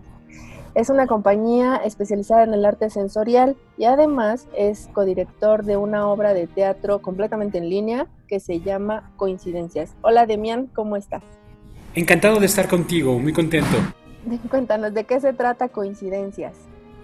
Pues mira, Coincidencias eh, es un ejercicio que une a Sensorama y a Teatro de los Sentidos. Somos compañías pioneras en el teatro y en el arte sensorial en el mundo. La génesis del teatro sensorial tiene que ver con estas compañías. Estamos ahora conjuntándonos en hacer una obra este, en línea. Inicialmente el proyecto era que Nelson Jara, el otro director, viniera a la Ciudad de México, pero dadas las condiciones, tuvimos que trasladar el proyecto en línea. Entonces, ya que estábamos en línea, nos dijimos, ¿por qué no invitamos a más artistas ¿no? de, la, de Iberoamérica? Hicimos una convocatoria al cual eh, postularon alrededor de 60 personas y escogimos a seis personas, que es el elenco de la, de la obra. Es un artista colombiano, un ecuatoriano, de Costa Rica, de Ciudad de México, de Saltillo, Coahuila y de Barcelona, España. La estrategia que decidimos era eh, utilizar el juego, ¿no? Cuando juegas, todo el tiempo eres participante, ¿no? Y todo el tiempo eres el, el, personaje principal. Nadie nos conocíamos, salvo los directores que nos conocíamos, vamos, pero todo el elenco no. Fue el primer día que nos vimos, fue en ese día. ¿Qué es lo que la gente va a esperar ver? Es muy importante, digamos que la, el experienciar, ¿no? Que podamos experimentar. Entonces, solo entran 25 viajantes. La, digamos que la propuesta de la significación es que vamos a hacer un viaje, ¿no? Y hay viajes de ida, hay viajes de regreso, hay viajes que nos cambian la vida, ¿no? Y la idea es que vamos a hacer un viaje juntos. La obra transcurre en vivo, no es en vivo todo el tiempo. Entonces la primera escena es en, en Ecuador. Tú no lo miras, tú vas a ver a la actriz de Ecuador y de repente eh, se va oscuro y la siguiente escena es en, en Barcelona, ¿no? Y la siguiente escena es en Saltillo, y luego hay un, en algún momento eh, se divide en cinco escenas, cada quien nos vamos a una escena y las escenas son simultáneas, luego regresamos de nuevo todos, y todo esto sin que te des cuenta, ¿no? Todo es este a través de la dinámica que nos permite el Zoom, pensándolo eso, como un escenario. Entonces invita a la gente para que lo vea, para que compre boletos, para que esté con ustedes, cuándo es. Las funciones, nos quedan seis funciones, van a ser sábados y domingos a las 5 de la tarde, hora Ciudad de México. Eh, es un horario extraño para un ejercicio escénico, pero dada la, hora, la, diferencia de horario con España, ellos empiezan a dar función a las 12 ¿no? de la noche. Eh, solo entran 25 personas. Eh, los boletos se pueden comprar a través de boletopolis.com, la obra Coincidencias. El costo de preventa es de 120 pesos, me parece que está súper accesible. Si lo compras el día del evento cuesta 200. Y, y, y, una característica bonita de la experiencia es que te pedimos que traigas contigo una fotografía significativa. Y esta fotografía significativa en algún momento va a cobrar relevancia, porque nos va a permitir tener una, una, interacción no solo con los artistas, sino con el público participante. Entonces ahora nos ha tocado experiencia donde participas con alguien de Perú, con alguien de España, con alguien de México. Entonces se logra este ejercicio de conectar, de comunicar, de crear vínculos, ¿no? que es lo que le importa a Sensorama y al teatro sensorial. Creo que la gente debe de, de conectarse y verlos este, los próximos seis fines de semana que les quedan. Eh, por último, redes sociales, ¿en dónde podemos buscar información de ustedes? Sí, de... Toda la información está en nuestras redes, que es sensorama.mx. En, en, Facebook, en Instagram, ahí está toda la información. Tenemos una vasta car cartelera de eh, experiencias presenciales en sana distancia y experiencias online. Y estamos explorando esta posibilidad de lenguajes híbridos, siempre con la intención de poder lograr vínculos y conexiones con nosotros mismos y con los seres que nos rodean. Excelente. Muchísimas gracias, Demian. Encantado de estar contigo. Que tengas bonita tarde. No olvides seguirnos en nuestra página en Facebook. Aquí estamos, México. Si tu ciudad cuenta con alerta sísmica, recuerda que puedes tener hasta 60 segundos para ubicarte en un lugar seguro. No bajemos la guardia. Continuamos.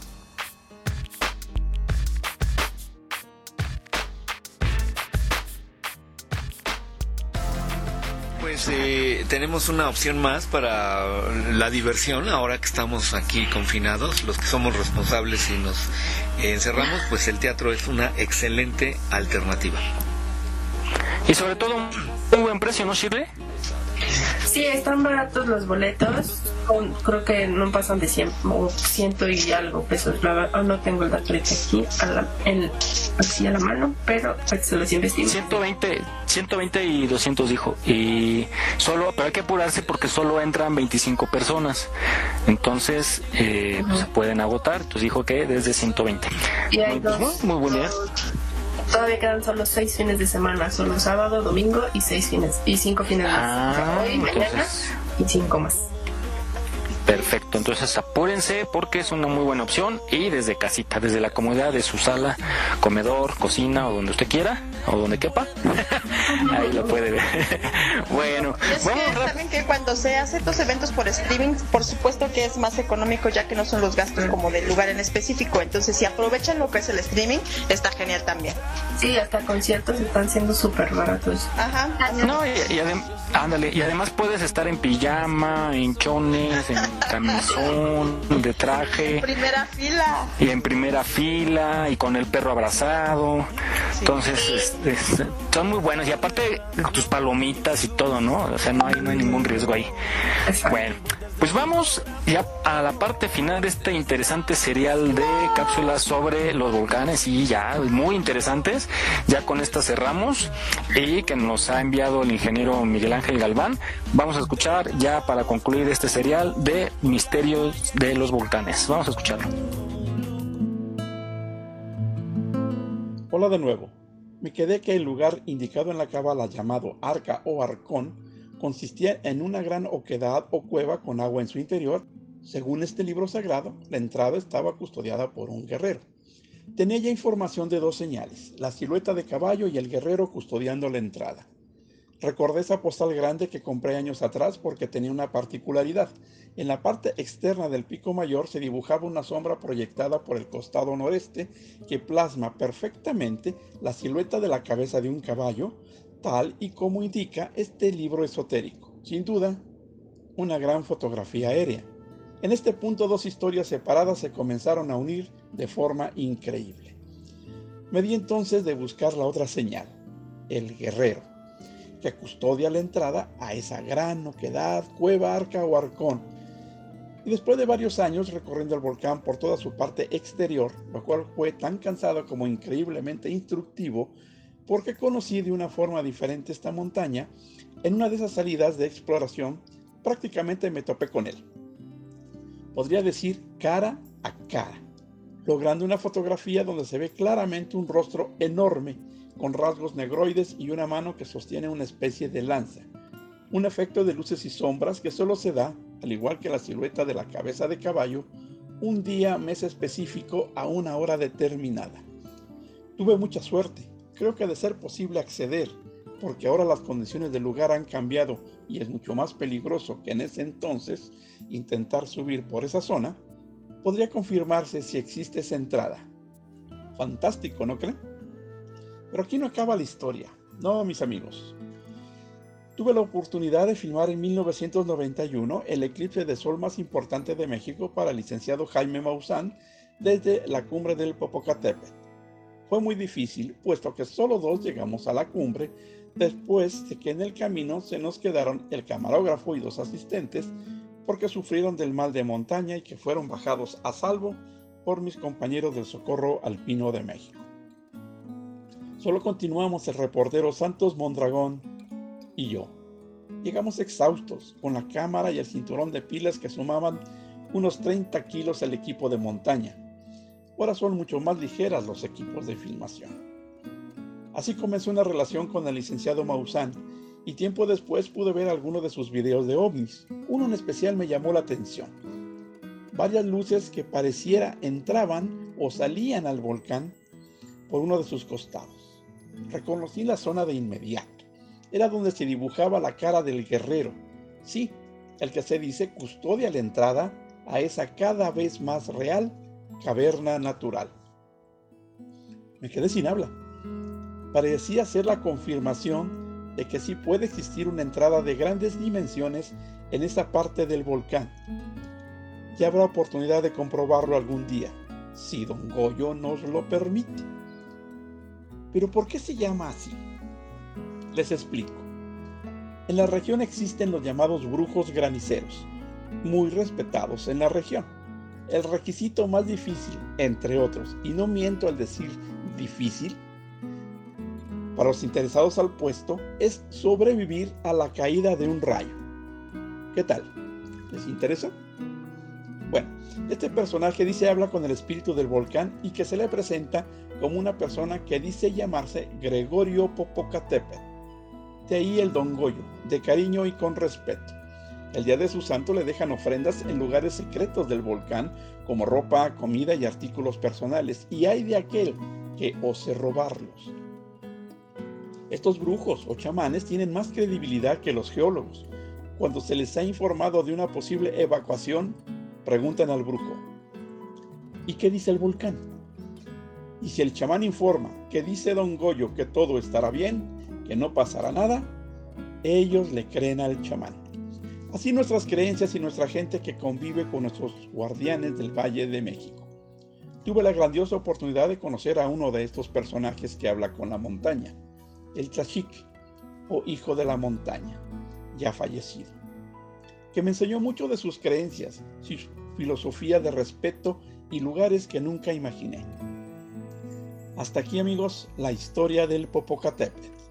Soy el ingeniero Miguel Ángel Galván. Gracias por escucharme. Hasta la próxima.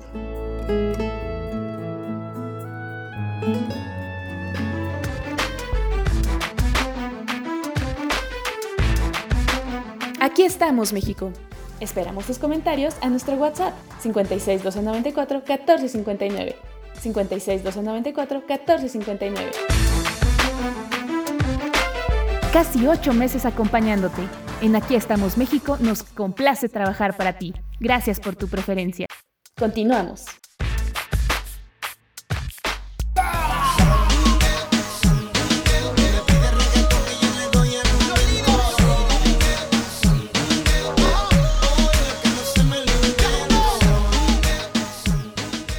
Amigos, pues estamos aquí de regreso en este sábado soleado, está haciendo calorcito, este se ve que va a ser un fin de semana agradable. Eh, a quedarse en casa, pues pueden, no sé, lavar el coche, salir a la terraza, al jardín, eh, no salir más allá y a disfrutar con la familia. Adelante.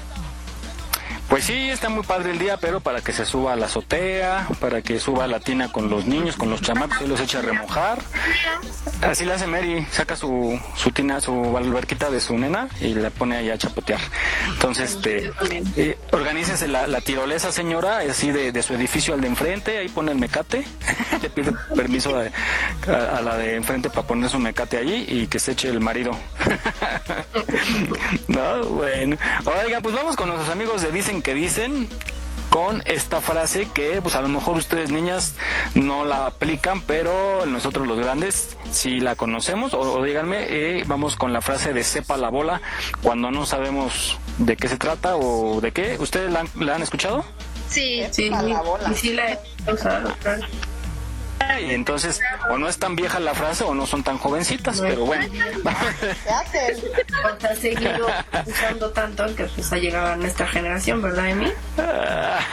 Ay, sí, mira, la resulta las pubertas. Bueno, a nuestros amigos con la frase sepa la bola. para que muevas tus caderas con el baile. Esta bonita que está por ahí, sepa la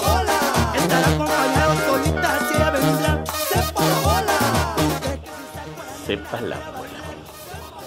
Esta es una expresión que luego utilizamos mucho, que es bastante vieja de hecho, viene desde tiempos de la revolución. Se le llamaba la bola a todos los las personas que en los pueblos, que en las haciendas, en todo esto, cuando los ejércitos eh, revolucionarios pasaban, reclutaban mucha gente al azar.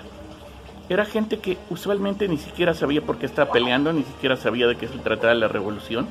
Muchas veces ni siquiera sabía de, qué bando estaba peleando.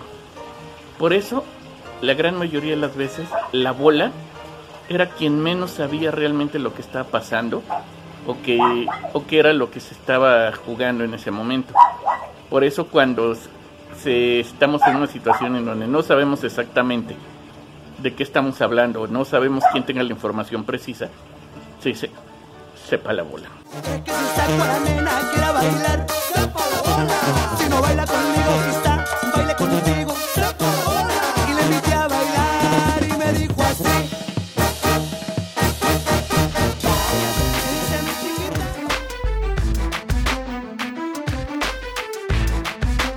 Aquí estamos, México. Esperamos tus comentarios a nuestro WhatsApp 56 294 1459. 56 294 1459. Continuamos.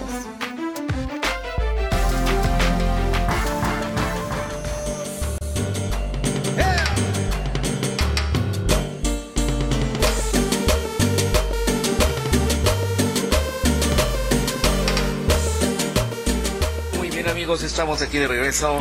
Eh, seguimos aquí en sábado, sábado soleado del mes de noviembre. Adelante. Oigan, pues hablando de empleos y trabajos que, que, habíamos tocado hace rato de algunos que ya no existen, hay otros que sí existen, pero que tienen que guardar unos secretos misteriosos que la gente no, el público de que visita estos lugares no se debe de enterar porque si no los corren y firman un contrato de confidencialidad para que no eh, cometan la indiscreción de comunicar varios cosas que se les imponen y es el caso del parque de Disney. Vamos a escucharla y que nos dice algunas cosas que tienen que soportar estos trabajadores de Disney. El lugar más feliz de la Tierra no es siempre lo que parece, al menos no para los empleados. Trabajar para uno de los parques temáticos más demandantes del mundo puede tener sus desafíos. Algunos miembros del elenco y visitantes incluso han terminado en la cárcel. Ataques frecuentes. Los parques temáticos Disney quieren proteger a sus visitantes en todo momento. Es por eso que están rodeados de seguridad. Pero la mayoría de las veces son los mismos miembros del elenco los que más la necesitan. Niños pequeños y familias enteras constantemente atacan a los personajes disfrazados. Una vez, una familia se enojó tanto con Pluto por tomarse su descanso que empujaron al empleado dentro de una fuente. Aunque es difícil de creer, ataques como este pasan muy a menudo en los parques Disney. Cenizas.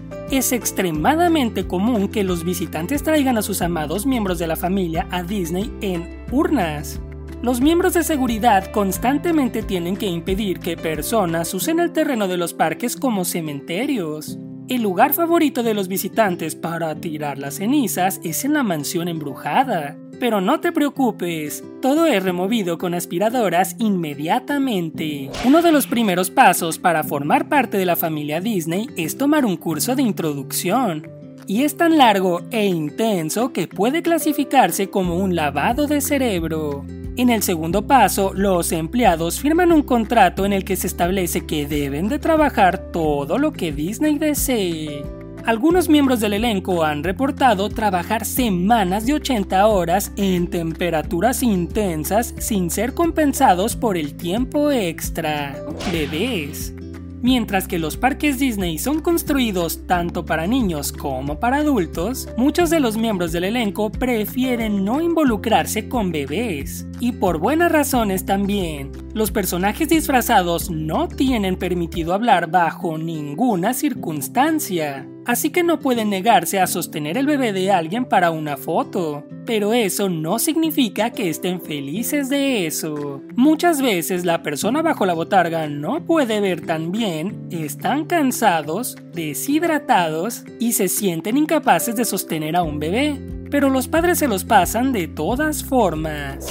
Lo creas o no, el lugar más feliz de la Tierra no es ajeno a las peleas. Todos los días, personas cansadas que han estado esperando en largas filas crean conflictos entre ellas. Los visitantes se enfurecen cuando a niños menos afortunados se les permite saltarse la fila. Y ha habido ocasiones en que personas han sido arrestadas e ingresadas a la cárcel por envolverse dentro de peleas físicas.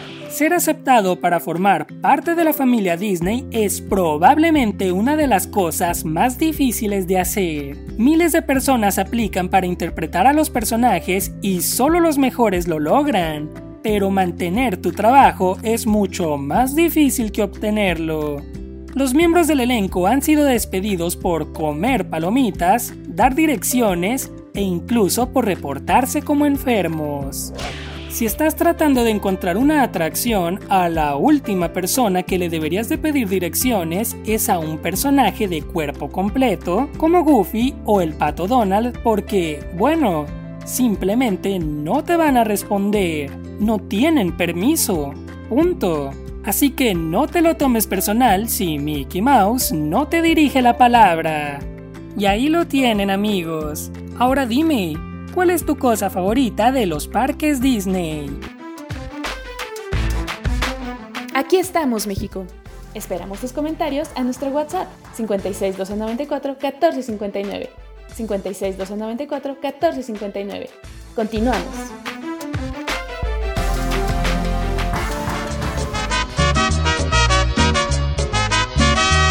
Se acabó y no vuelvas más.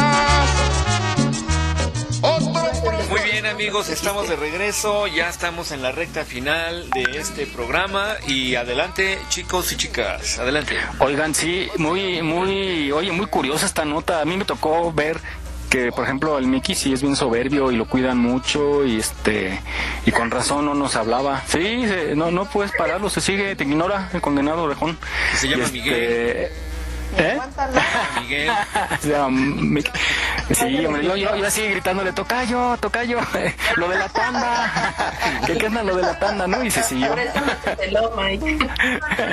Pero ya sí pudimos, sí pudimos tomarnos. Sí, caray. La foto sí no la pudimos tomar, pero después de entras a su casa donde vive y pues ya vas pasando un recorrido así, pero sí tardas como media hora en llegar al Mickey y ya este, pues nomás te haces señas, ¿no? Y yo dije, uy, no speak Spanish. Pero bueno, conseguimos la foto. Sí, muy curiosa esta nota. Entonces ya saben, si quieren trabajar en Disney, eso van a tener que sufrir. Pues chicos, llegamos al final de este programa número 32 de Aquí estamos México. Muchas gracias por escucharnos. Eh, los esperamos la próxima semana con muchas sorpresas. Vamos a tener la historia de... eh, ¿Ubican la canción del Gran Varón? De Willy Colón. Vamos a tener la historia, vamos a saber si realmente existió el personaje o fue puro mito. Vamos a tener un buen reporte. Al extranjero se fue Simón, lejos de casa se le olvidó aquel sermón. Cambió la forma de caminar, usaba falda, lápiz labial y un carterón. Cuenta papá fue a visitarlo sin avisar. Nos despedimos, gracias chicas. Eh, Emi. Pues nos me despido para diciéndoles que se cuiden mucho, que aprovechen el tiempo en casa para, no sé, siempre se pueden intentar cosas nuevas, ver teatro nuevo. Cuídense mucho, tomen las precauciones que necesitamos tomar y pues no bajemos la guardia. Muy bien, gracias a ti por estar el día de hoy también, Shirley. Ustedes. Cuídense mucho. Yo les quiero recomendar un libro nada más. Se llama Caos y Destino. Es la tercera entrega de Mundos sin Dioses del escritor Benito Taibo. Hoy es la presentación virtual. Si la pueden ver a las 18 horas. Es a través de las redes sociales de Grupo Planeta. Así que si lo pueden ver y después comprarlo, estaría increíble.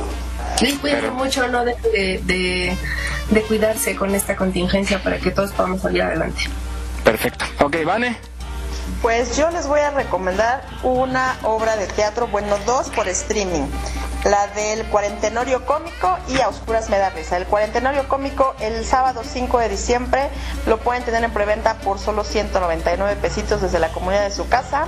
Y A Oscuras Me da risa el sábado 12 de diciembre igual por 199 pesos, pero solo es si se comunican al teléfono que les voy a dar, que con ella van a obtener ese descuento de streaming 50 54 74 05 36. Nuevamente, por favor. Nuevamente. repítelo, Vane, porque se bajó un poquito. 55 54 74 05 36. Desde la comunidad de su sillón con palomitas, con su mascota al lado, el galán en la mano, disfrutar en streaming. Muy bien, pues bueno, ahí lo tienen. Gracias y yo la recomendación igual, cuídense mucho, hagan caso de las recomendaciones y las indicaciones de la autoridad, vacúnense contra la influenza y asistan al médico al menor signo de sospecha de tener algún síntoma de coronavirus. Gracias, nos escuchamos la próxima semana. Adelante Jesús.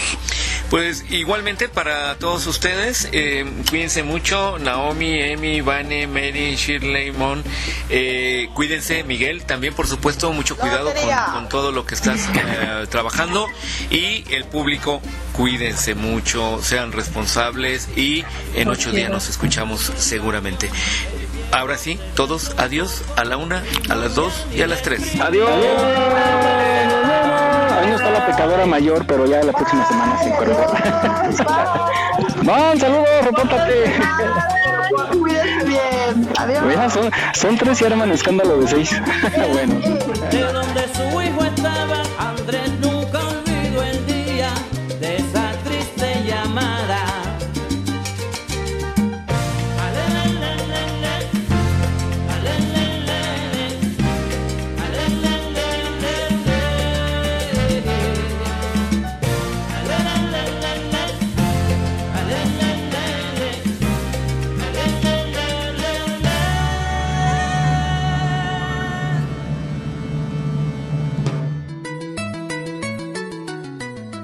Estás escuchando Radio Yus, transmitiendo desde la Ciudad de México a través de www.radioyus.com.